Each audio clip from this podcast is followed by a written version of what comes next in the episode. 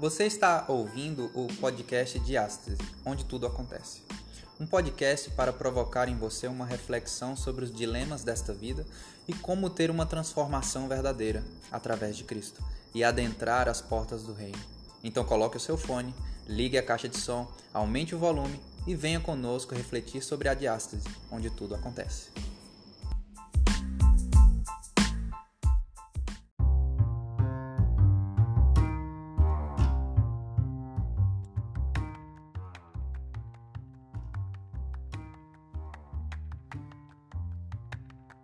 Olá, meus amigos, uma boa noite a todos. Vocês estão bem? Eu espero que sim. Nós vamos hoje começar uma nova série. E, Loi, eu já posso pedir uma música no, no Fantástico, porque é a terceira, né? Cadê ele? Foi embora.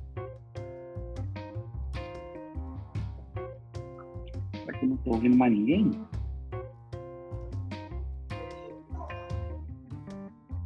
Acho ah. que foi o um arrebatamento secreto, talvez. ah, bom. Desculpa, você perguntou, não, é... eu estava voltando do estúdio. Fala de novo. Tá, eu, eu perguntei se eu já posso pedir uma, uma música no Fantástico, porque é a terceira série na semana. Certeza. Muito bem, meus amigos. Que alegria, que privilégio. É... Eu planejei tantas vezes lançar essa série é, de diversas formas e devido ao tempo eu nunca consegui. E é um privilégio realmente poder compartilhar com vocês durante esses dias algumas coisas de uma forma bem simples. Eu creio que o evangelho ele é simples e com certeza as mensagens elas tocam os nossos corações. É, o que eu vou falar hoje nessa parábola, a primeira parábola, mais uma vez eu digo, não não estou contando elas em ordem cronológica, como Jesus foi dizendo elas. É, conforme a gente falou sobre os encontros na quarta-feira, né, eu comecei com uma pessoa aleatória, porque o importante é o que acontece, né? Naquele encontro a gente falou sobre é, o paralítico de Betesda, foi incrível para mim. Até nós depois tivemos, nós sempre temos um bate-papo depois, né? E aí esse bate-papo é sempre gostoso, porque aí é o momento que a gente consegue aprender ainda mais. Hoje nós começamos essa série e ela fala sobre as parábolas do reino. E eu vou falar sobre uma parábola que está em Mateus. Eu estou falando sobre Mateus lá nos domingos. Nós vamos falar sobre Mateus capítulo 1 ainda. Nós já falamos sobre o verso 1 e vamos começar agora sobre a genealogia, que é no próximo domingo. Pode falar, Samuel. Eu quero perguntar se tudo bem pro pastor Dene, você falar sobre Mateus. tudo bem, pastor? Tranquilo? Mas eu tô, aí, tô aqui para passar a ser um credor dele. Olha aí. Então nós vamos falar sobre as parábolas e quarta, as quartas-feiras nós vamos falar sobre é, os encontros. Nós falamos sobre o paralítico e vamos falar na semana que vem, na próxima quarta-feira, sobre a mulher samaritana. A gente já, já tinha dado um spoiler e nós vamos falar sobre ela. Hoje nós vamos falar sobre uma parábola que para mim mexe muito. Eu não vou esmiuçar tudo que eu posso dela, porque nós vamos falar dela de novo depois lá no, quando a gente estiver falando sobre Mateus, propriamente dito. Mas é uma parábola que realmente é muito importante. E por que, que eu escolhi essa parábola? Eu já conversei várias vezes com o Samuel várias vezes, várias. E em todas as vezes que nós conversamos, esse foi um assunto que a gente conversou sem tocar na parábola. Mas é um assunto que com certeza vai fazer com que a gente lembre de muitas coisas e faça uma análise da nossa vida. Porque é isso que Jesus realmente espera.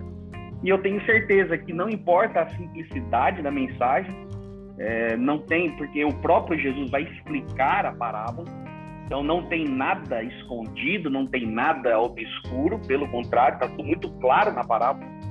Mas o importante é que eu tenho certeza que ela é, para os nossos dias de hoje.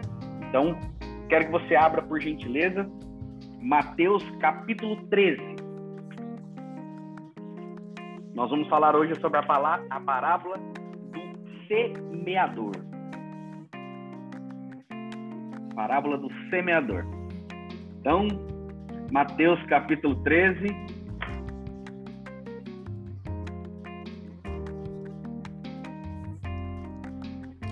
Rindo do que aí, Samuel? Ah, mano. Das, das coincidências da vida, que não são coincidências, é. são Jesuscidências. É, né? é isso mesmo. Eu acredito nisso também. Que Deus maravilhoso, viu, meu pai? Então vamos. Eu tenho certeza então que vai ser uma benção. Se já está acontecendo milagres que eu não sei, então vamos lá. Muito bem.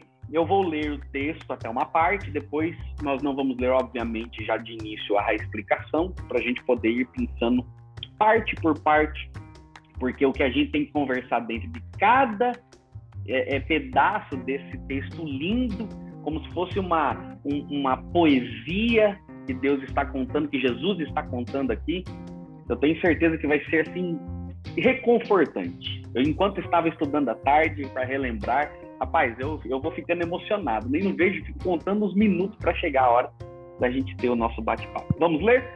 Mateus capítulo 13 diz assim, verso 1. Nós vamos ler até o verso 20. Vamos ler até o verso 19. Diz assim: Tendo Jesus saído da casa de casa naquele dia, estava sentado junto ao mar. E ajuntou-se uma, uma multidão, muita gente ao pé dele, de sorte que entrando num barco, se assentou.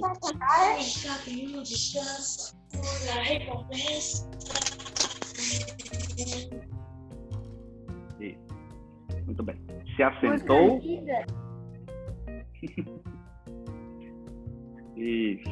Ela vai dar certo. Então vamos lá, verso 3. E falou-lhes de muitas coisas por parábolas, dizendo: Eis que um semeador saiu a semear. E quando semeava, uma parte da semente caiu ao pé do caminho, e vieram as aves e a comeram. E outra parte caiu nos pedregais, onde não havia terra o bastante, e logo nasceu, porque não tinha terra funda mas vindo o sol, queimou-se e secou-se, porque não tinha raiz. E outra caiu entre espinhos, e os espinhos cresceram e a sufocaram. E outra caiu em boa terra e deu fruto, uma cem, outra sessenta e outra trinta. Quem tem ouvidos para ouvir, ouça.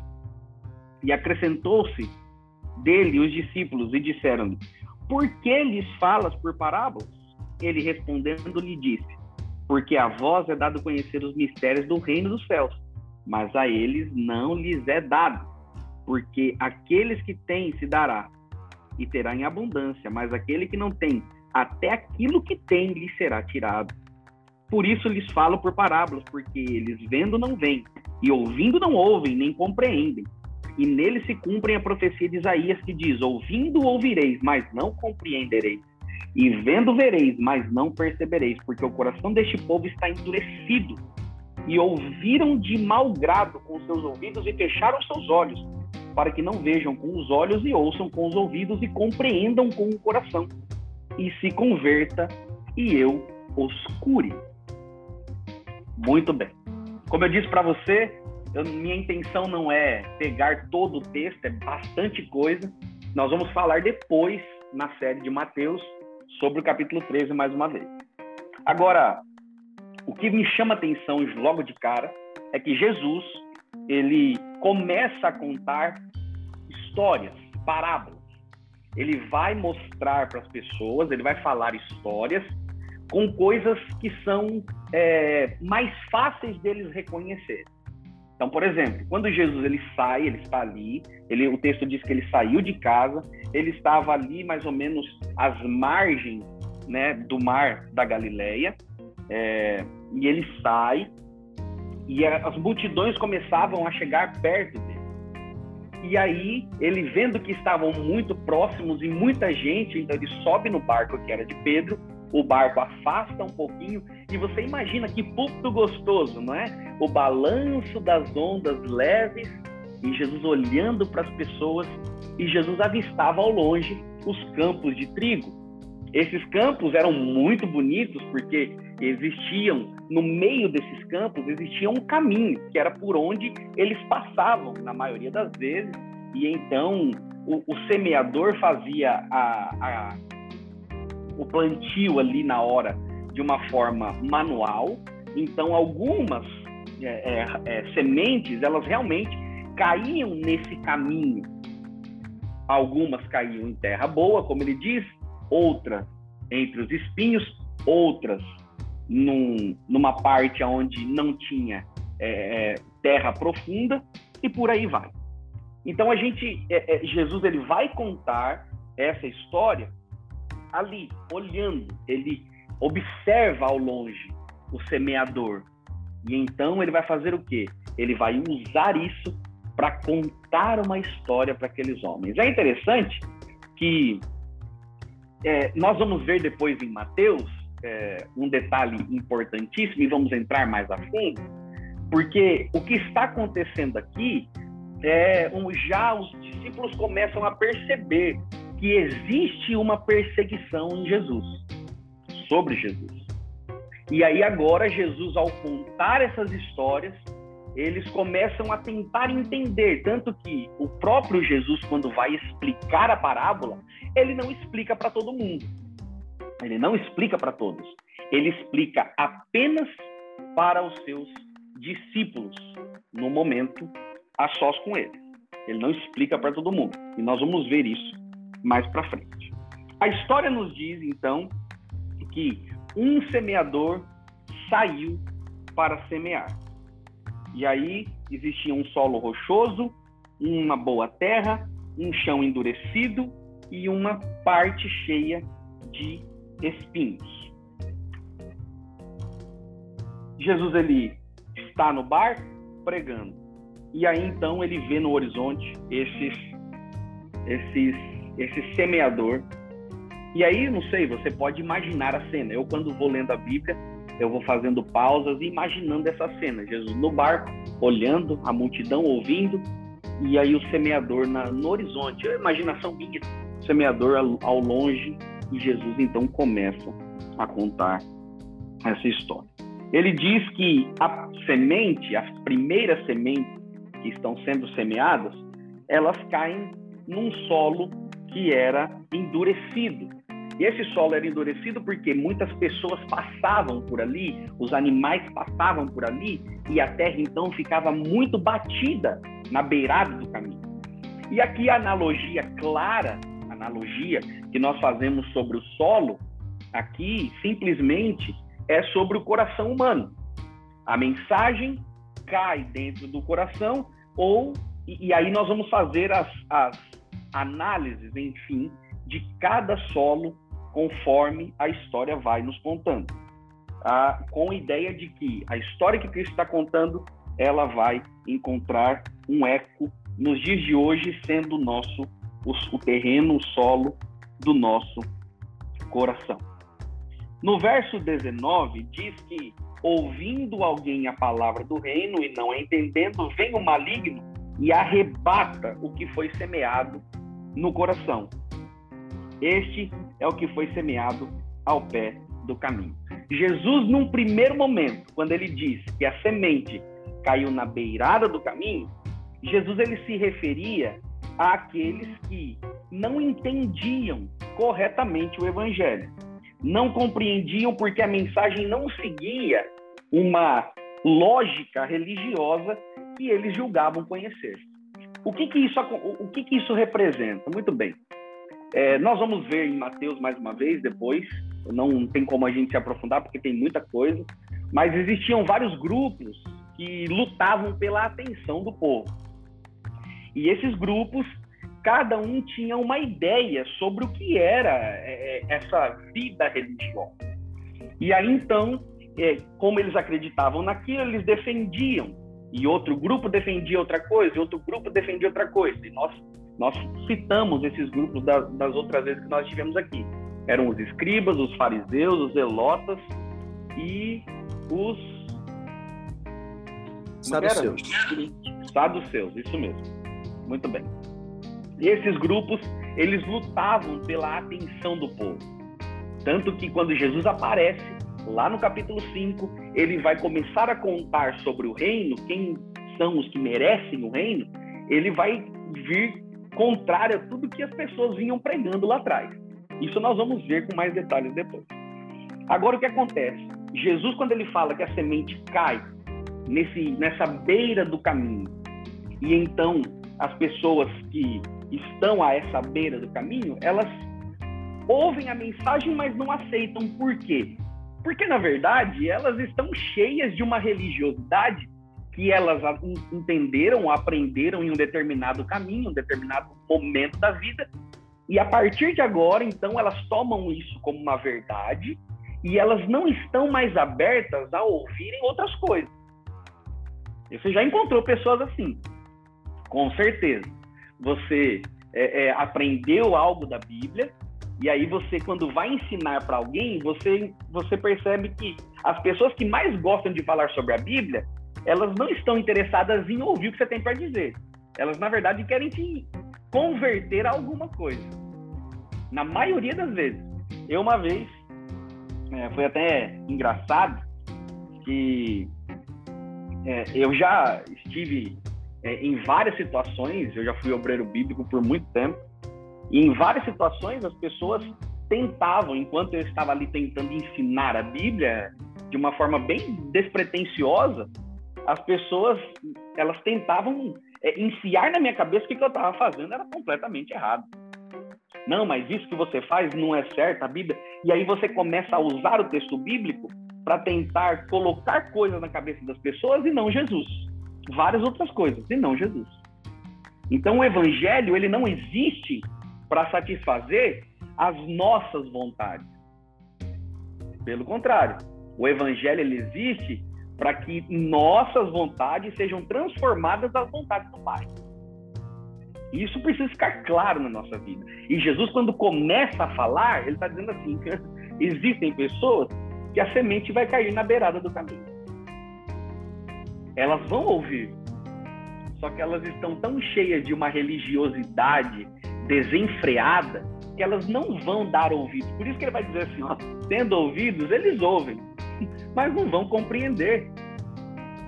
Não estão nem um pouco preocupados. E algo interessante dentro dessa, dessa filosofia do reino e essa prática de uma vida nova que o reino aplica em nós, ela é baseada no amor ao próximo. E aqui está o problema do, do, dos, dos homens que viviam naquele tempo. Eles não estavam preocupados com aquele que estava sendo segregado. A base do evangelho é nada mais, nada menos do que amor ao próximo. E não só amor ao meu próximo, mas amor aos inimigos e aos perseguidores. Pode falar, Samuel. Ah, é que eu achei bonita a frase que você falou. Você falou: o evangelho não existe para satisfazer a nossa vontade, é isso? Perfeitamente. O evangelho não existe para satisfazer nossas vontades, e sim convertê-las ou transformá-las nas vontades do Pai. Perfeito. Obrigado. Nós precisamos disso, né? Então, esse evangelho que Jesus vem falar, vem pregar, vem ser, ele vem para mostrar o amor ao próximo. E era isso que o, o ser humano naquela época precisava. É o que nós precisamos no dia de hoje? Com certeza. Quando você vai em Isaías, você vai ver, eu já citei isso também. Você vai no início de Isaías, Isaías é chamado para combater as pessoas que faziam casa só para si e que deixavam os outros de lado. Aqueles que viviam só para juntar coisas para si, mas não olhavam com carinho para aqueles que estavam necessitando de alguma coisa, de alguma ajuda, e esse é o problema nosso nos dias de hoje. Nós acreditamos em algo, nós ouvimos, mas o cerne da mensagem é nada mais nada menos do que você é cheio do Espírito Santo, você é cheio desse evangelho, mas agora para transbordar na vida do próximo. É isso que Jesus, no meu ver, começa a querer mostrar para aqueles homens. Eles ouvem, mas eles não estão nem aí. Porque a base, a prática desse reino, desse evangelho, é de origem espiritual. E essa prática é de amor ao próximo. E aí muitos rejeitam. Eles esperavam que Jesus, quando falasse, engrandecesse as vidas materiais que eles tinham. Eles esperavam que Jesus chegasse e falasse assim: Ah, como é gostoso. Eu quero ir na casa dos, dos que têm posses, dos que podem me abrigar. Eu quero ir na casa desses que conhecem tudo. Jesus não estava nem um pouco preocupado com isso. Nem um pouquinho. E é por isso que Jesus começa: olha, eles ouvem. Caiu a semente, cai. O problema nunca esteve na semente. Nunca esteve. O problema sempre esteve no solo. Nunca esteve na semente. A maior dificuldade é que nós tentamos achar problema na semente. A gente tenta discutir o que é a semente. O problema não está aí. O problema está no solo. E aí, não é porque agora eu começo a entender o que é o solo que eu posso julgar o solo de todo mundo. Pelo contrário. Porque agora a gente vai correr um outro risco. Que é de, não, realmente, essa é uma verdade para mim. Ah, o solo daquele ali é pedregoso. Ah, o solo daquele ali é espinhoso. O solo daquele ali. E a gente não começa a reconhecer nosso solo, que é o maior problema. E nós precisamos dessa transformação. Quando Jesus vai falar ali, ah, né? cumpre o que disse Isaías, ele está citando ali mais ou menos Isaías capítulo 6, verso 9. Mas ainda tem outras coisas. Se você for em Provérbios 28, verso 5, você também vai encontrar algo parecido. Porque esse era o problema. E não é, eu fui, eu abri o Logos e coloquei ali é, é, as, as as, os textos que se ligam a esse texto de Jesus Cristo, e tem muitos. Jesus não estava falando de algo novo, e isso nós precisamos entender. Cristo não veio trazer algo do zero, novo, não. Jesus ele vem mostrar uma, uma ressignificação de tudo aquilo que eles estavam vivendo. Amigos, vocês têm tudo, mas tá errado. Vocês, vocês estão fazendo de forma errada. É isso, mas é de outro jeito. É isso aqui de outra forma. E hoje essa mensagem ela é tão atual para nós, porque nós incorremos nos mesmos erros que aquele povo corria. Nos mesmos erros. O problema nunca esteve na semente. Nunca esteve. Eu separei aqui um, um texto e eu quero ler na íntegra para vocês, porque isso mexeu muito comigo e eu falei assim, eu não vou conseguir falar o que a essência desse texto está querendo dizer, mas eu vou ler para vocês. Diz assim: o cálice mais difícil de conduzir não é o que se acha vazio, mas o que está cheio até as bordas. É este que de mais cuidadoso equilíbrio necessita. A aflição e diversidade trazem decepção e dor, mas é a prosperidade que mais perigo oferece a uma vida espiritual.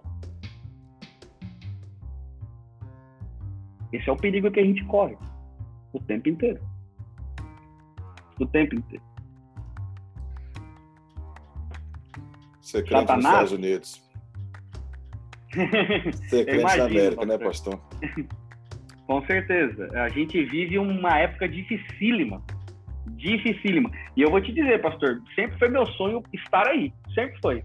Imagino que em algum momento da história eu acabe passando por aí. Mas é, eu já ouvi, o senhor está aí e pode dizer com mais, com mais é, autoridade, né? Nós vivemos momentos difíceis, dificílimos. Desculpa fazer essa. Pode falar, por favor. Pode falar. Vocês não sabem o que vocês têm aí. Tá? Você chegar numa igreja em que você tem que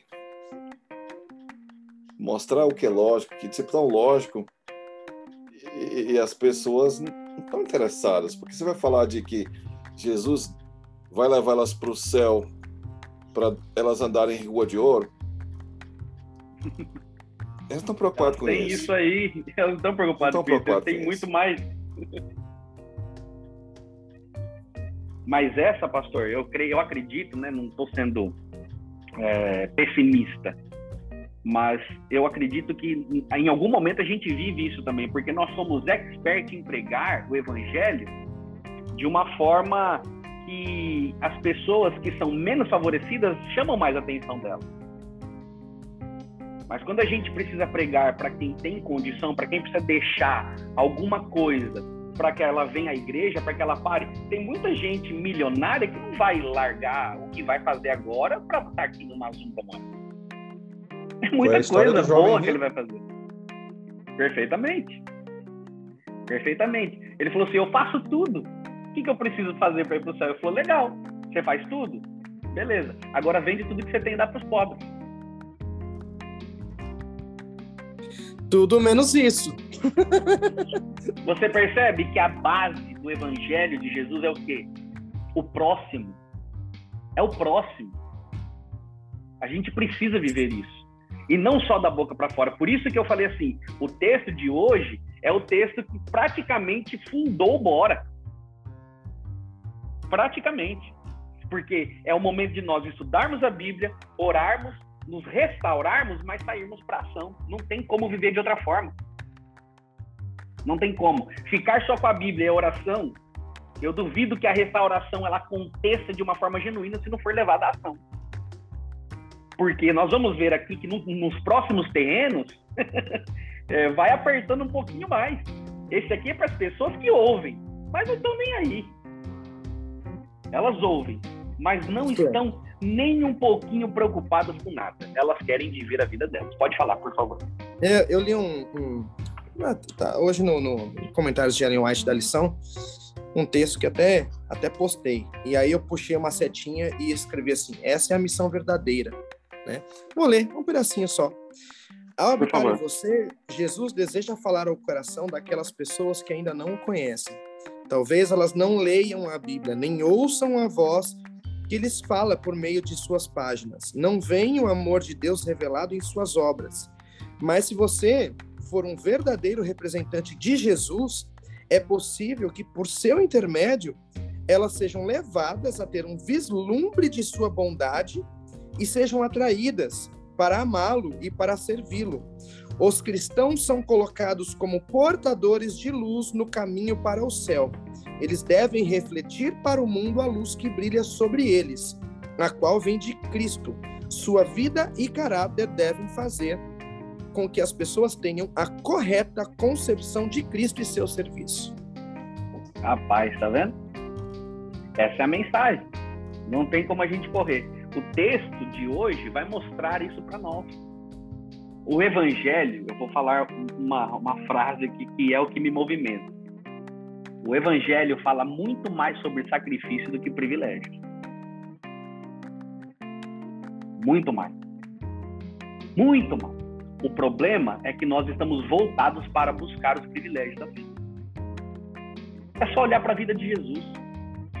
Jesus ele não tinha privilégio nenhum. Até os seguidores de Jesus, quando Judas chegou para ele e falou assim: Ó, você sabe que eu não tenho onde reclinar minha cabeça? Você sabe disso? O Evangelho fala muito mais sobre sacrifício do que de privilégios. E nós precisamos entender isso. Não tem como a gente ficar buscando coisas.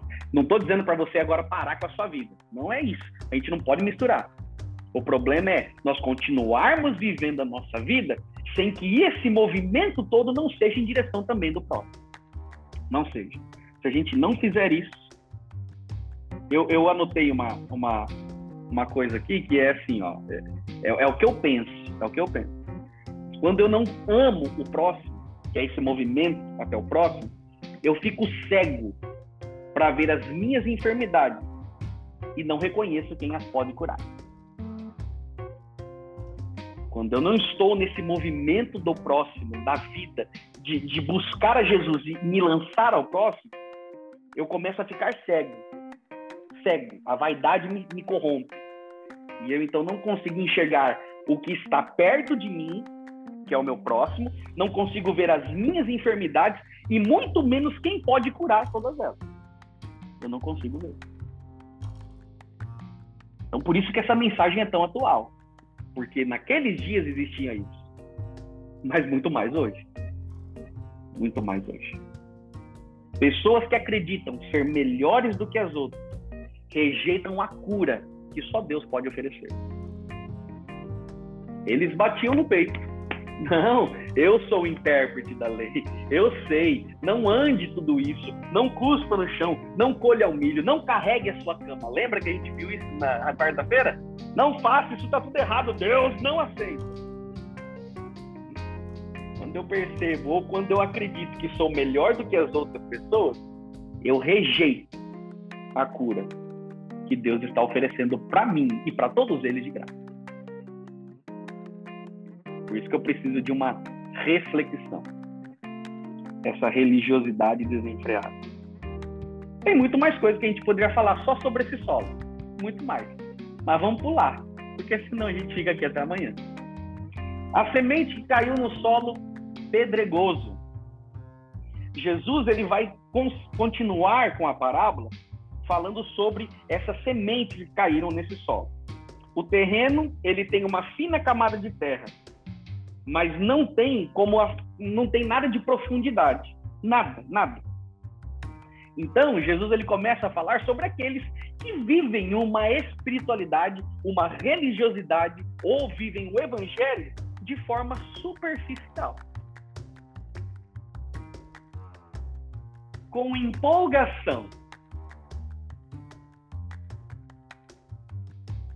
Fogo de palha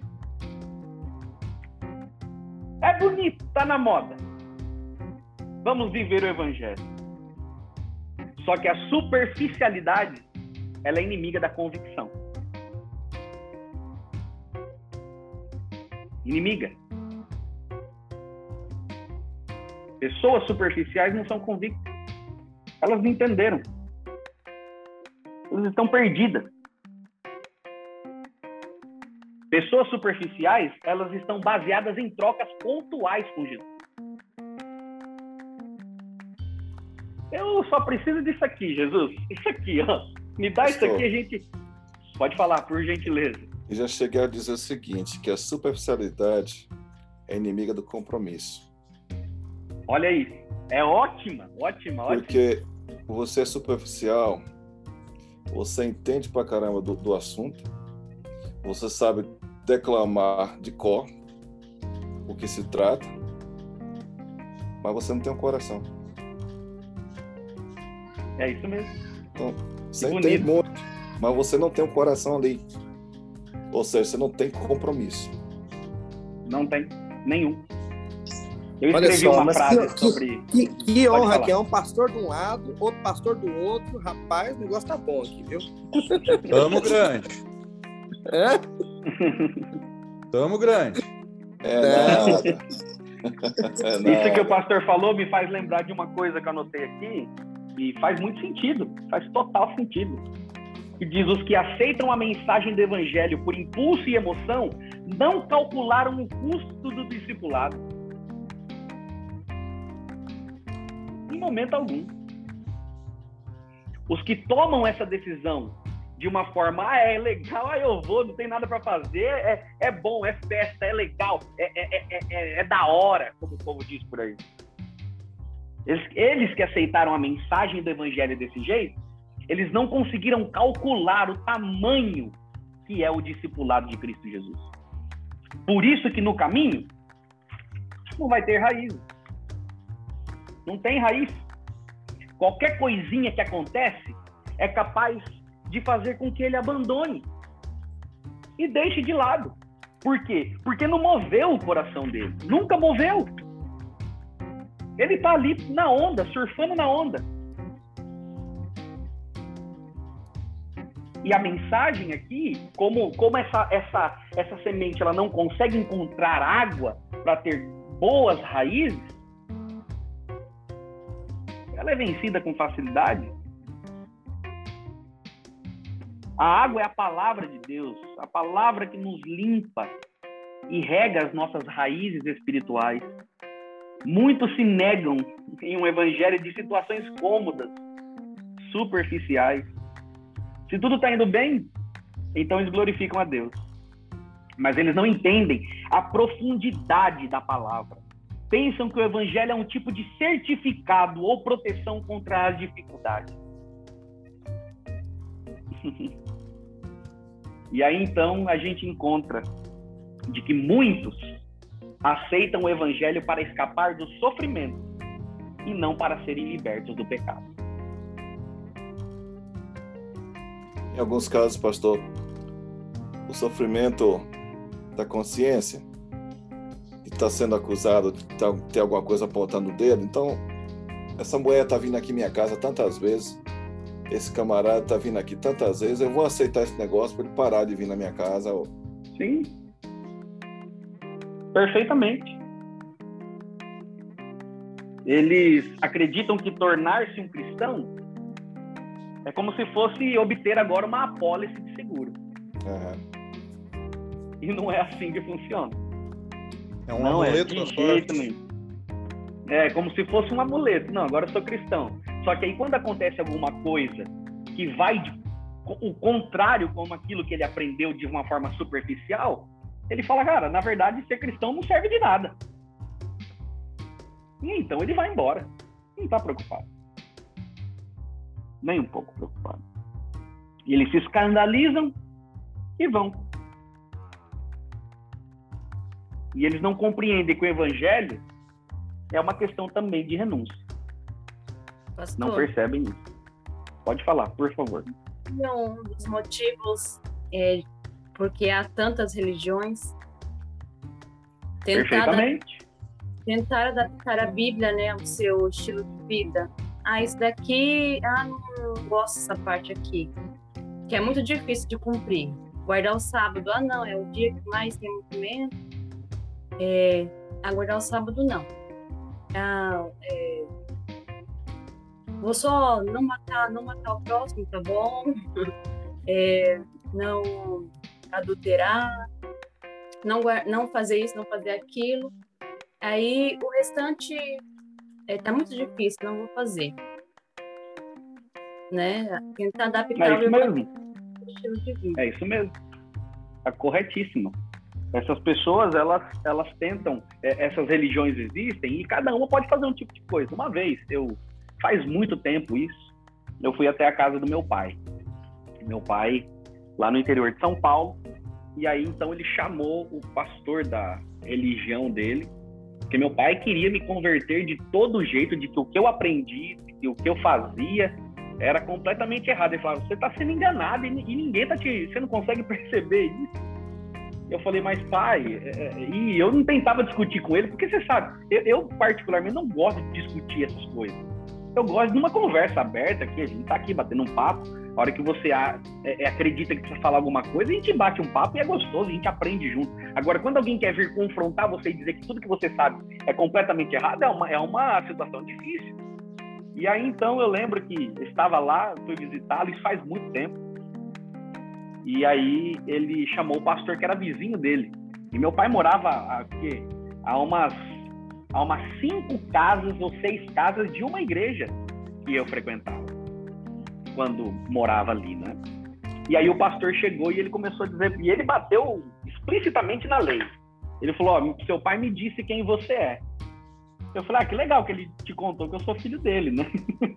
e fora isso eu não sou mais nada, mais nada. E ele não seu pai me disse que você é dessa religião, que você faz isso, que aquilo lá, e essa religião você sabe que é uma seita. E eu, nossa, não sabia não. E ele começa a falar um monte de coisa, e aí ele começou a falar, você sabia que a lei não precisa mais, né? Eu falei, ah, não, ele, não, não precisa mais, não sei o quê, e a lei não precisa, e vai, vai, vai, vai, vai, e ele tentando enfiar aquilo na minha cabeça, eu falei, tá bom. Peguei o celular dele e enfiei no bolso. Aí levou um susto, ele falou, o que tá fazendo com meu celular? Eu falei, não, é meu agora. Aí falou, não, isso aí é roubo. Eu falei, não, você acabou de me dizer que a lei não precisa mais. Você acabou de me dizer que não precisa. E eu perguntei várias vezes para o senhor, o senhor repetiu inúmeras vezes que a lei não precisa mais. Aí, não, a lei não precisa mais nesse mandamento aqui. Eu falei, ah, é incrível, né? Como é fácil a gente pegar algo que a gente não quer e não quer aceitar porque a gente aprendeu alguma coisa lá atrás e agora dizer que tudo está é, é, descartado por causa de uma coisa que é sua própria vontade, não a vontade de Deus. Então, essa é uma situação que eu vivi, mas nós vivemos isso o tempo inteiro. O tempo inteiro. As pessoas olham para a religião como um amuleto e não é assim que funciona. Como se a Bíblia não é fosse é assim. um menu, né? É. O que, que eu quero hoje? É. Ah, escolhe isso. E se pega, e tem muitas pessoas que pegam um trecho da Bíblia, lê, fala assim, não gostei, ele, é, tem gente que passa um negócio em cima e não é mais. Não quer nem saber. É um menu, como o pastor diz. Eu vou pegar aquilo que me agrada, o que não me agrada não faz sentido nenhum, não nem. Vamos pular. Tem muita coisa. Mas vamos para o próximo terreno. O próximo solo. A semente entre os espinhos. Ela agora vai mostrar um outro exemplo. Essas, essas plantas, essas sementes caíram em lugares que dava para crescer, que dava para criar raízes, mas tinham os espinhos. Tinha ali os espinhos. E os espinhos aqui são os cuidados que nós chamamos de cuidados da vida. Ou seja, são aqueles que recebem a palavra de Deus, recebem um chamado, recebem um ministério, mas sempre alegam que há algo que ainda precisam resolver antes de viver para Deus. Sempre tem alguma coisa. Não, Deus está te chamando para isso. Não, eu entendo, mas é que na verdade eu tenho que fazer minha empresa crescer. Quando ela crescer, eu vou para Jesus. Ele entende que tem uma mensagem, ele entende que tem um ministério, mas existem coisas do cotidiano que lutam paralelamente, que fazem com que ele pegue tudo aquilo que ele sabe e coloque de lado, e ele viva apenas das coisas seculares da vida dele. E tá cheio de gente fazendo isso. E muitas vezes eu sou o que faço isso. E existem muitas coisas no meio desse ministério que nós temos que fazem com que muitas vezes a gente pegue o que é simples e a transmissão desse evangelho de uma forma direta e a gente viva atrás de muitas coisas que até são legais, mas que não estão levando em nada. Estão levando a nada, em nenhum lugar. E a gente fica naquele romantismo que, não, a gente está vivendo a missão que Deus deu para nós. E lá no fundo, a gente vive para programas nossos e só gente aqui ilegal e ninguém está se convertendo através disso. Ninguém. Quando eu conversava com o Samuel lá no início, no início da minha participação, né, ele falou assim: a gente com o Ministério Vox, a gente, a gente não quer só cantar. E que tem o seu papel, com certeza. Eu sou, eu ouço Vox desde quando Não vou falar quando eu sou bem criança, senão o Samuel vai se ofender. Samuel, que. É? Velhinho, hein, Samuel? Tá velhinho. Deixa ele, deixa ele. Não, ele, ele tá sendo. deixa ele. Certo. Eu gosto, as músicas tocam no meu coração, me faz muito bem. Eu sou fã de carteirinha. E com certeza tudo isso encontra um lugar maravilhoso na vida de muitas pessoas. É a missão, é o cumprimento da missão. Só que chegou um momento que ele mesmo disse: Eu não quero só viver assim. Eu quero fazer mais, eu quero ir além, eu quero estudar mais, quero mudar a minha concepção sobre muitas coisas. E isso só acontece através do estudo. E é por isso que nós estamos aqui durante todas essas noites. Pode falar. É, sabe uma coisa é interessante assim nesse ponto que você levantou? É, geralmente a gente costuma dizer assim. Tem uma música que fala, é, uma música do Leonardo Gonçalves que, que fala, né? É que a gente precisa viver o que a gente canta, né? Cara, é, é isso é muito poderoso, muito forte. Porque já parou para ouvir? Ah, tudo bem, tem, tem letras assim que não são tão, né? Que não derrubam tanto, mas tem letras que são assim, é um, é um soco no estômago, entendeu? Que nem eu falei ali, que nem comentei ali embaixo. Precisava, poderia ter me avisado que eu tomava um Dorflex, porque é só porrada aqui. Tô, tô ficando doido aqui. Entendeu? E tipo, cara, é, é, quantas músicas que eu já compus que eu fiz aquelas letras para mim, não foi para os outros, eu fiz as letras para mim, mas eu não vivi aquilo. Eu não vivi aquilo, cara. Aí eu comecei a ficar com vergonha. Entra no automático. Entra no é, automático entra no automático, é, vira um comércio. Né? Perfeitamente. Né? Como, como se fosse lá na, na, na época da, do, do, Antigo Testamento, que as, a, a, os sacrifícios eram feitos de modo automático. Já eh, se perdeu né, o sentido do porquê do sacrifício, né? Tava assim, então a gente cantava de qualquer forma. Já era assim. abominável para Deus, né? e era abominável. Exatamente. Então, Ezequiel que que 11, eu... se eu não me engano, o Espírito Santo pega ele pelos cabelos e leva no templo e começa a mostrar o tanto de coisa que tinha de ruim lá. Eles faziam de forma mecânica. E isso acontece. Isso acontece, Samuel, nas coisas mais simples. Às vezes a gente acorda de manhã e aprendeu que a gente precisa ler um pedaço da Bíblia. e a gente lê mas aquilo não surte nenhum efeito no nosso dia a dia, porque a gente leu de manhã e sai xingando o povo no trânsito. Então lê com, com a mão na maçaneta. É, fala assim, não, eu só tenho que cumprir, eu só tenho que ler. Eu lembro quando era criança, fazia o culto familiar em casa, minha, minha mãe dizia assim, minha mãe me acordava às 5 e meia da manhã para fazer o culto, eu querendo ou não, emburrado ou não, feliz ou não, com sono ou não, e ainda tinha que cantar todo dia uma música na mensagem musical. Todo dia. Todo dia. Quantas vezes eu não peguei minha gaita, toquei flauta e, e cantei algo que sem nem estava prestando atenção naquilo. Só que isso vai me revisitando todos os dias. Essa é a luta que nós temos. E eu vou dizer para você, conhecer e viver com um solo cheio de espinhos, vou te dizer uma coisa, mesmo os espinhos cortados, se eles não forem arrancados, eles brotam novamente e vão sufocar a tua alma. Interessante. Esse é o maior problema. Os espinhos, mesmo cortados, que a gente tenta cortar espinho o dia inteiro, se eles não forem arrancados, eles brotam novamente e sufocam a alma. Se não ocorrer em nós uma transformação, uma transformação moral no coração, e não forem abandonados os velhos hábitos e práticas da vida pecaminosa, essa colheita toda ela é sufocada. Toda, toda. Precisa, ao receber o evangelho, lembra que eu falei hum, sobre os encontros? Deus não me aceita do jeito que eu sou. Ele não aceita, não aceita mesmo. Ele aceita do jeito que você está. E todas as pessoas, não importa a forma que estão, quando vão até Jesus, ele as transforma. Ele muda as pessoas. Por isso que não adianta esse discurso de que, ah, é, é, vem, é, é Deus te ama sim, não tem problema nenhum. Você pode vir e continuar assim. Não, Deus nunca disse isso. Jesus nunca disse isso. Ninguém que se encontrou com Jesus continua a mesma pessoa. É só olhar para os discípulos. Pedro continuou do mesmo jeito? Não. João continuou do mesmo jeito? Jamais. João era um homem completamente nervoso, sem paciência. Aí você vai ler a carta dele, ele chama as pessoas de filhinhos. Rapaz, ele queria queimar a cidade toda. Queria queimar a cidade toda e depois tava chamando os outros filhinhos. Você percebe? Não tem. Não tem ninguém na Bíblia que encontrou com Jesus e continuou com a mesma vida. É, não tem ninguém. Pode falar, meu amigo.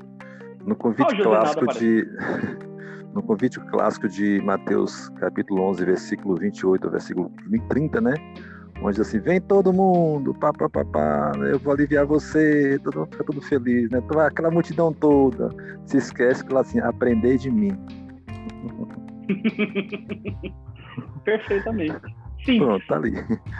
Tem um modelo, tá né? Uma cópia da qual nós devemos realmente nos espelhar, né? Aprender de mim. Jesus é, é o modelo. Aprender de mim. Ele é o modelo, com certeza. Então eu preciso entender que o tempo inteiro os que é, é, conhecem a palavra diante das tentações e das ofertas mundanas, dos prazeres oferecidos, facilidades e atalhos, eles, se eles não procurarem a Deus e se entregarem de verdade, eles vão ser sufocados o tempo inteiro pelo pecado. Não adianta conhecer hoje, não adianta. Não adianta ser pastor hoje. Eu falo isso para mim. Eu posso, eu posso ter me formado em teologia, mas isso pode não fazer efeito nenhum na minha vida. Bastam as minhas são as, as escolhas que eu fizer. Tudo isso vai surtir um efeito dependendo dos espinhos que vão aparecendo. Eu posso arrancá-los, mas tem que jogar fora de verdade. É só olhar para Davi. Não adianta, Loia, não adianta Loia ser adventista e não gostar do livro de Mateus, viu, Loia? Eu amo o livro de Mateus. nem, nem venha, nem venha. Assuma você os seus, os seus desgostos.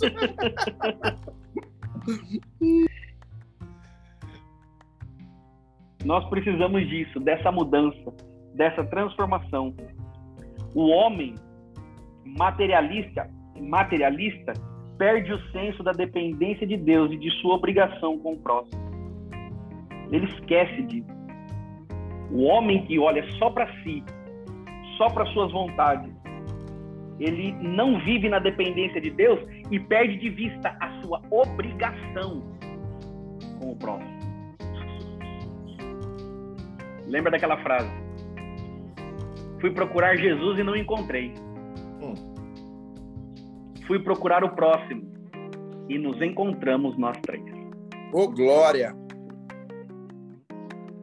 É a única forma, é a única forma de nós encontrarmos a Jesus.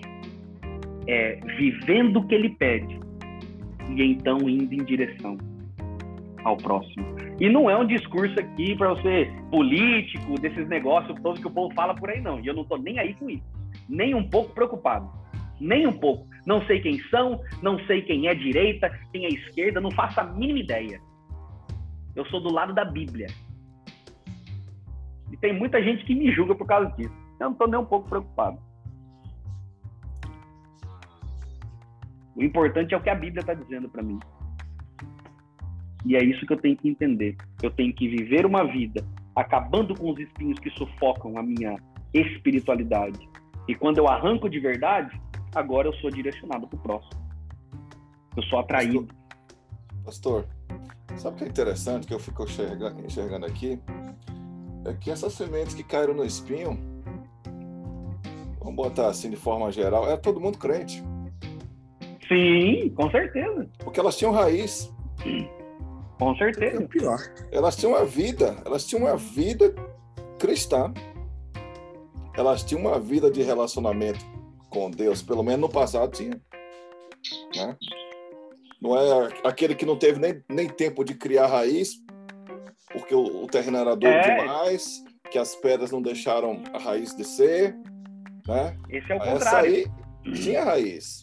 E um detalhezinho é o seguinte. Esse conhecia na grama aqui do, do, meu quintal aqui, por exemplo, a gente quando ficou esses dias atrás aí, duas semanas assim, sem cortar, moço, mas como cresceu o espinho? E o interessante é que realmente matou todo o capim bom que tinha, moço. Mas o capim era bonito antes. O capim era bonito antes. Eu me lembro de ter tirado foto ali, agora é uma porcaria. Porque o espinho veio, tomou a mesma altura, e passou. E realmente tirou a, a beleza. Tirou a beleza. Isso é uma verdade. Isso é uma verdade. Os deleites da vida, eles precisam ser muito bem analisados, porque há perigos em determinadas diversões. Todos os hábitos de condescendência que debilitam a mente ou que entorpecem as percepções espirituais combatem contra a alma a gente corre o risco de a todo momento dizer assim: você, você já disse essa frase para alguém? Não, é que eu tô numa correria. Ou alguém já disse assim: não, vou fazer o seguinte, eu te ligo. Mentiroso! É só uma desculpa. Só uma desculpa. As pessoas, e o, e o pastor disse isso, as pessoas elas estão vivendo um cristianismo sem compromisso sem compromisso nenhum. Por quê? O compromisso delas é com outras coisas que favorecem elas mesmas. Eu vivi numa época da igreja, eu lembro muito bem criança, e minha mãe tá aqui, ó. Ela tá aí, ó. Aí embaixo, na telinha. Quando era criança, de nós não passarmos nenhum sábado em casa. Nós vivíamos na casa dos outros. Porque era uma alegria. Todo mundo se conhecia, Todo mundo ajudava um ao outro, todo mundo era preocupado com o outro. O cristianismo verdadeiro, ele faz com que a gente olhe não para nós, mas para o outro. Jesus não usou nenhum poder dele para si, em momento algum. Tudo que Jesus fez foi para o próximo. Tudo. Todo momento que Jesus se mostrou como Deus, usando a divindade. Ele não usou para si. E eu lembro que eu vivia assim. Eu ia para casa das pessoas, era gostoso, a gente se conhecia. Hoje, eu já passei por várias igrejas e as pessoas vivem assim, ó. Não, não, é que a gente tem medo de se misturar com as pessoas porque as pessoas julgam a gente. Não, eu vi. Tem muitos irmãos nossos que estão passando fome, que estão do nosso lado na igreja. Só que eles não têm mais segurança de falar nada, sabe por quê? Porque a gente não está preocupado com eles de verdade. A gente só olha para nós. E esse câncer precisa sumir do povo de Deus. Esse espinho precisa ser arrancado. Precisa ser arrancado. E tudo isso eu falo para mim. Eu preciso dessa transformação. Pode falar, Laura. Não, é, é só uma coisa que eu fico pensando assim. É, já, já comentei isso com, com os meninos do Vox. Mas, assim, é interessante a gente pensar é, na missão que Cristo tinha quando ele veio, né? E, e, a gente achar que a gente tem que ser diferente, né? Aí eu, eu, eu falo brincando, tipo assim, Jesus veio com uma missão surreal, gigantesca. Ele veio só para cumprir, tipo assim, Jesus não veio para cá para viver uma vida, para se casar, para construir família, para obter carros e, e... não. Ele veio para cá com uma missão e ele é o próprio Deus, certo? Agora eu, a florzinha lá do campo, bonitinho, acho que eu tenho que fazer tudo diferente, o oposto do que ele fez. Isso é, se você começa a realmente pensar de forma racional, porque a gente não pensa de forma racional. A gente, como você falou, a gente lê a Bíblia, passa tudo assim, ó, né? É, versos assim, por exemplo, é, buscai primeiro o reino de Deus e todas as coisas vos serão acrescentadas. Quando é que você faz isso? A gente não faz isso. A gente não faz, a gente lê de forma irracional, ali já foi. Entende? Então, se a gente for colocar em prática realmente o exemplo que Cristo deu, que Cristo veio dar, e a gente seguir o exemplo dele, cara, é, é outra história. A gente não faz isso. Perfeitamente. Perfeitamente pesa sobre nós uma responsabilidade gigantesca. E é isso que nós seremos cobrados. Nada mais. Nada mais. Deus vai olhar para cada um de nós no grande dia e vai dizer assim: o que você fez com o evangelho que estava nas suas mãos? Além disso, ele vai perguntar: cadê tua família? Porque enquanto eu vivo pelo evangelho, enquanto eu, eu mostro o evangelho para as pessoas, não é que eu tenho que deixar tudo de lado. Não é. Eu tenho que continuar ganhando dinheiro para manter minha família, eu tenho que continuar trabalhando, tenho que continuar estudando, tenho que continuar um monte de coisa. Só que todas essas coisas elas convergem em uma vida que tem um foco principal, que é o quê? A pregação do evangelho a todo mundo. A todo mundo. Só que os espinhos podem ser muitas vezes o ganhar dinheiro de uma forma completamente equivocada. Os espinhos podem ser muitas outras coisas e às vezes a gente não presta atenção. Então lembre-se, lembre-se, os espinhos cortados e não arrancados, eles nascem novamente e vão sufocar a gente de novo. Vão sufocar. Mas enfim, a gente vai voltar nessa parábola lá em Mateus depois. Quem sabe a gente não encontra até lá coisas novas, na verdade. E aí então a gente vai para semente, que caiu num solo bom.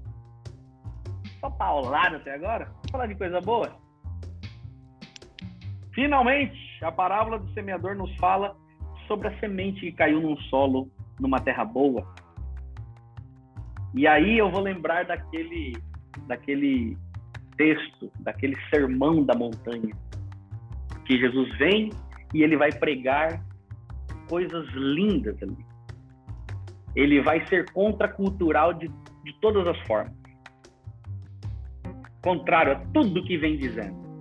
Feliz é. Não, feliz é o que tem posse. Feliz é aquele que não tem nenhum defeito físico. Esses estão na, no, no centro da vontade de Deus. Felizes são aqueles que não, Jesus vai dizer assim: eu vou te contar a verdade. Sabe o que, é? Jesus fica 30 anos calado, observando. para na sua primeira palavra ele vai dizer assim, ó, eu vou mostrar para vocês o que é ser feliz de verdade. E aí Jesus, depois de 30 anos em observação, ele vai dizer assim, ó, feliz não é o rico. Feliz é o pobre. Só que Jesus nunca disse nenhuma palavra solta da boca dele. Pelo contrário, ele vai agora, além de dizer algo, ele amplia. Ele fala: pobre não é o pobre monetariamente, não, mas é o pobre de espírito. Ah, Mateus reserva tanta coisa boa.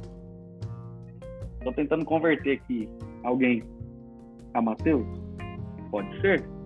Ou não? Vamos tentar. É brincadeira. É brincadeira, né, pastor? Mas agora ele vai dizer. Recentemente eu preguei, eu preguei uma série de Mateus nos meus cultos de quarta-feira. De piada. Olha aí. Então nós estamos juntos, meu pastor. Nós estamos juntos. Jesus vai dizer. Meu favorito, não. Mas não é o meu com favorito, certeza. não. Né? Mas, mas não tem problema. Não tem problema, não. Eu também sou, eu sou mais fã de João do que de Mateus. Olha aí. Muito Olha, tô vendo alguém bater com as minhas pazes aí, viu? Olha aí. Não, Então, então, ó, Alguém- alguém tem que ceder aqui. Alguém tem que ceder. Alguém tem, né? É bom que os irmãos vivam em união. É. Por falar em, em reunião de música, alguém tem que ceder, né? e agora o terreno é bom. O terreno do coração dessas pessoas é aqueles que, iguais aos outros, receberam a mesma mensagem. E isso que é legal, porque a mensagem nunca vai mudar. Nunca vai mudar. Não é para alguns a mensagem é assim, para outros a mensagem é assim, para aqueles. Não, é tudo igual. A semente é a mesma. Só que agora a semente encontrou cora- os corações de pessoas que estão realmente com vontade, com propósito, que querem algo a mais, que não querem a superficialidade, não querem a empolgação, já passaram por esse momento. Já passaram pelo terreno pisado demais, que não dá raiz. Já viram que tudo isso não vale a pena. Então chegaram agora que num momento do coração onde eles araram a terra, prepararam tudo com alegria para receber o que Deus tem para dizer. E aí agora, esse coração que está impactado com essas mensagens começa a ser uma vida completamente diferente. Começa a ser pobre de espírito, humilde, manso. Às vezes chora, são perseguidos. E eu posso falar de perseguição para você com muita facilidade. Muita.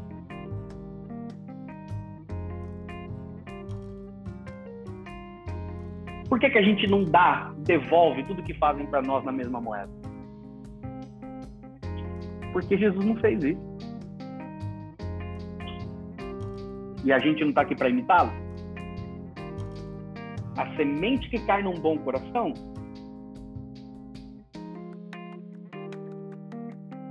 ela vai fazer um efeito gigantesco no mundo.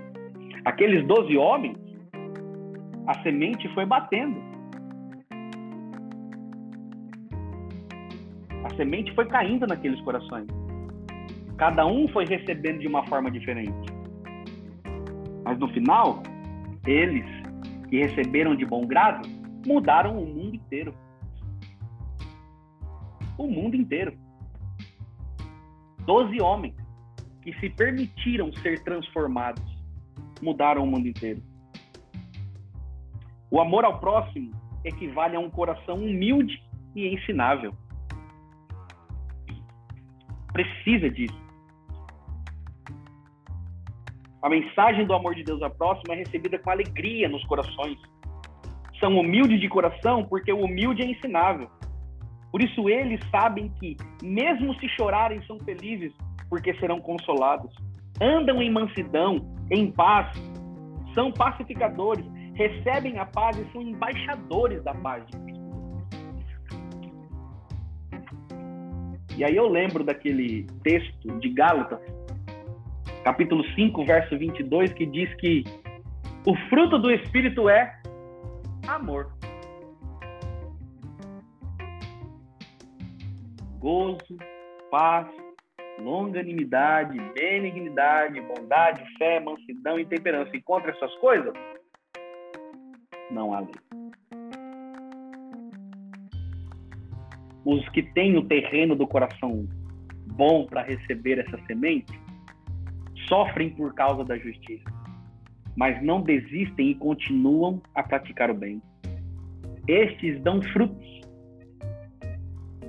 E agora, nossa função como semeadores é simplesmente lançar a semente. Não julgar que tipo de solo cada pessoa representa.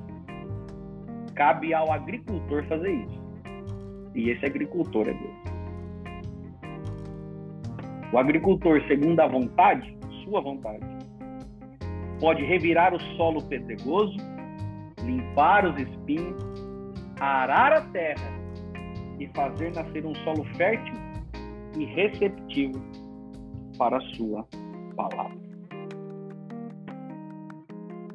Quem se rende à convicção do Espírito Santo é quem tem um coração aberto. E aí? Qual tipo de solo que o seu coração representa hoje? Qual é? A gente poderia falar muito mais mas eu pretendo parar por aqui. Que Deus possa ter misericórdia de nós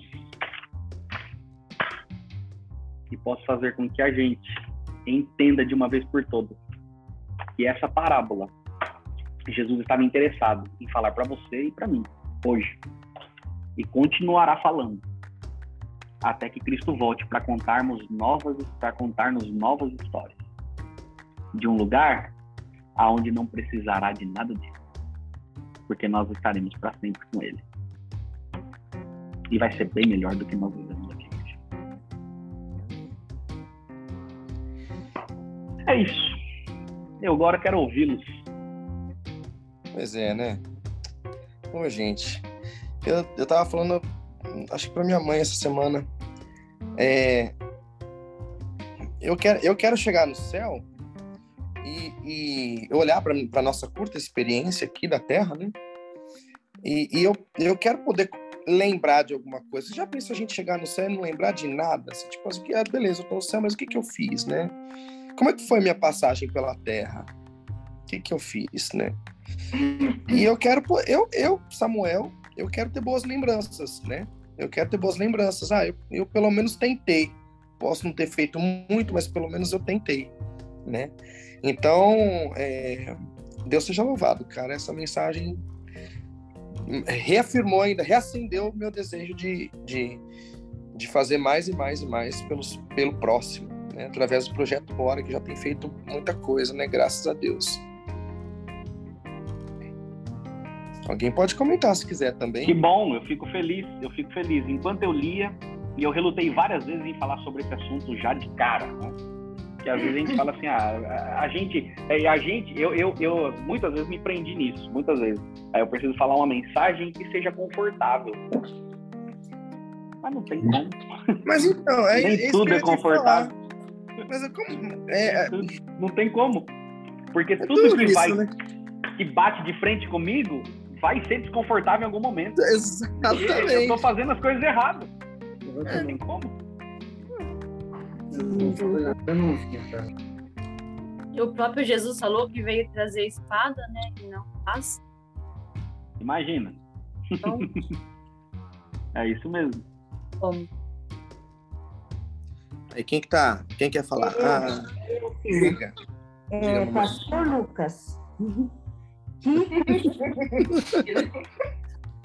viu? Você viu como que ela iniciou, né? Você viu como ela iniciou?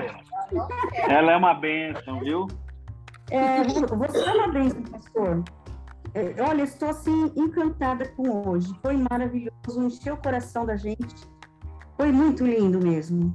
Eu não quero perder Amém. uma. Teve até perder... conversão hoje. Pronto, se já conseguir alcançar o seu coração, Eu não preciso de mais nada nessa noite. Obrigado, viu, Lucas? Minha mãe precisava mesmo, porque ela traz muita confusão para a igreja, cara. Está levantando falso testemunho de novo, pastor. Ai, é, mas a gente vai advertir ele. Pode é, ficar tranquila, minha irmã. Mas, mas é, a gente precisa sempre ouvir isso, viu? É muito bom Amém. ouvir. Mais que a gente conheça, a gente leia a palavra de Deus, mas quando a gente ouve colocado dessa maneira, a gente sente muito mais a responsabilidade que é a vida do cristão. É muito verdade que a gente tem que levar isso é adiante. Verdade. Amém. Precisamos de força cada vez mais. Jason.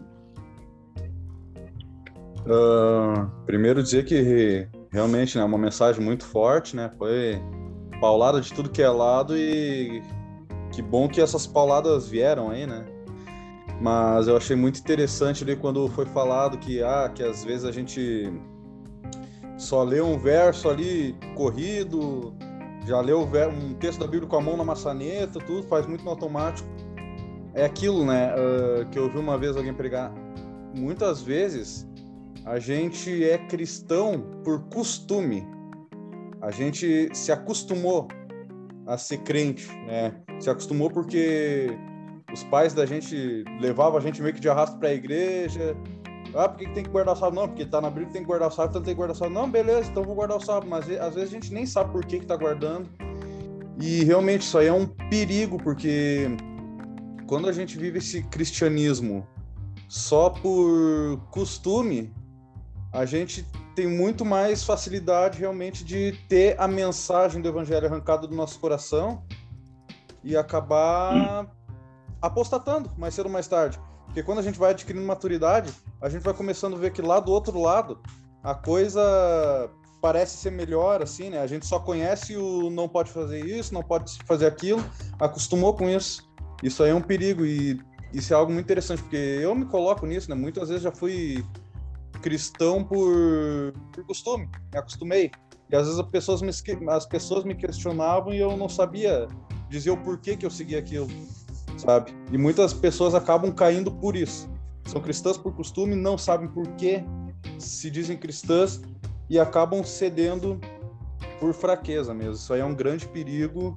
Eu já me vi nesse perigo e hoje, graças a Deus, eu tento melhorar cada dia e tento me tornar um solo fértil, né? Fugir dos espinhos. Das... me tornar um solo fértil. Amém. Amém. A gente tem que tomar esse cuidado, e eu, e eu falo por mim também, Jason, que ah, na maioria das vezes, eu já fiz isso, já fiz isso. É, a gente tem usado o evangelho muitas vezes para acusar as pessoas das coisas erradas que elas fazem. Você quer ver uma coisa? Eu era pequeno, era moleque, na frente da minha casa moravam dois dois senhores. Eu cresci na frente deles. E aí eu cheguei um dia neles e já estava é, sabendo das coisas, estudando a Bíblia e tal. E aí eu vivia para. Né, tem que entender que é um sábado, dia de quarta. A gente fala do sábado, né? Mas a gente pode usar qualquer outra coisa. E eu cheguei nele, ele era de outra denominação. Falei assim: senhor Adão, o senhor sabe que dia de sábado é o dia de guarda. E ele de outra denominação falou assim: não, não é. Eu falei: Adão, olha se eu fosse o senhor, eu me ouvia. Porque eu sei do que a Bíblia está dizendo. E ó, eu tô tentando abrir teu olho, porque lá no juízo final, eu vou estar tá em cima do muro. Se o senhor não estiver comigo lá, o senhor já sabe, né? E lá naquele dia o senhor vai lembrar de mim. Rapaz, eu falei assim, eu, eu acho que eu fiz o maior des... Eu falei, acho que o maior desfavor pro evangelho é aquele dia. O maior desfavor. Eu, eu, eu tenho uma coisa, eu, tenho uma frase que anda comigo que, eu, que é a seguinte: enquanto eu tento defender Deus, ele não fala. Enquanto eu fico tentando defender Deus, ele não precisa disso. Ele não precisa disso. Pedro foi defender Jesus. Na... Não, vão! E cortou a orelha. Jesus olhou para ele, voltou a orelha no lugar e falou assim: você vai morrer por isso se você não parar. Não é dessa forma. Não é desse jeito. O evangelho ele tem que ser passado para as pessoas não com uma com uma varinha para você apontar tudo das pessoas. Não, não é isso, não é isso. Eu vivo o evangelho e agora tento compartilhar com meus amigos a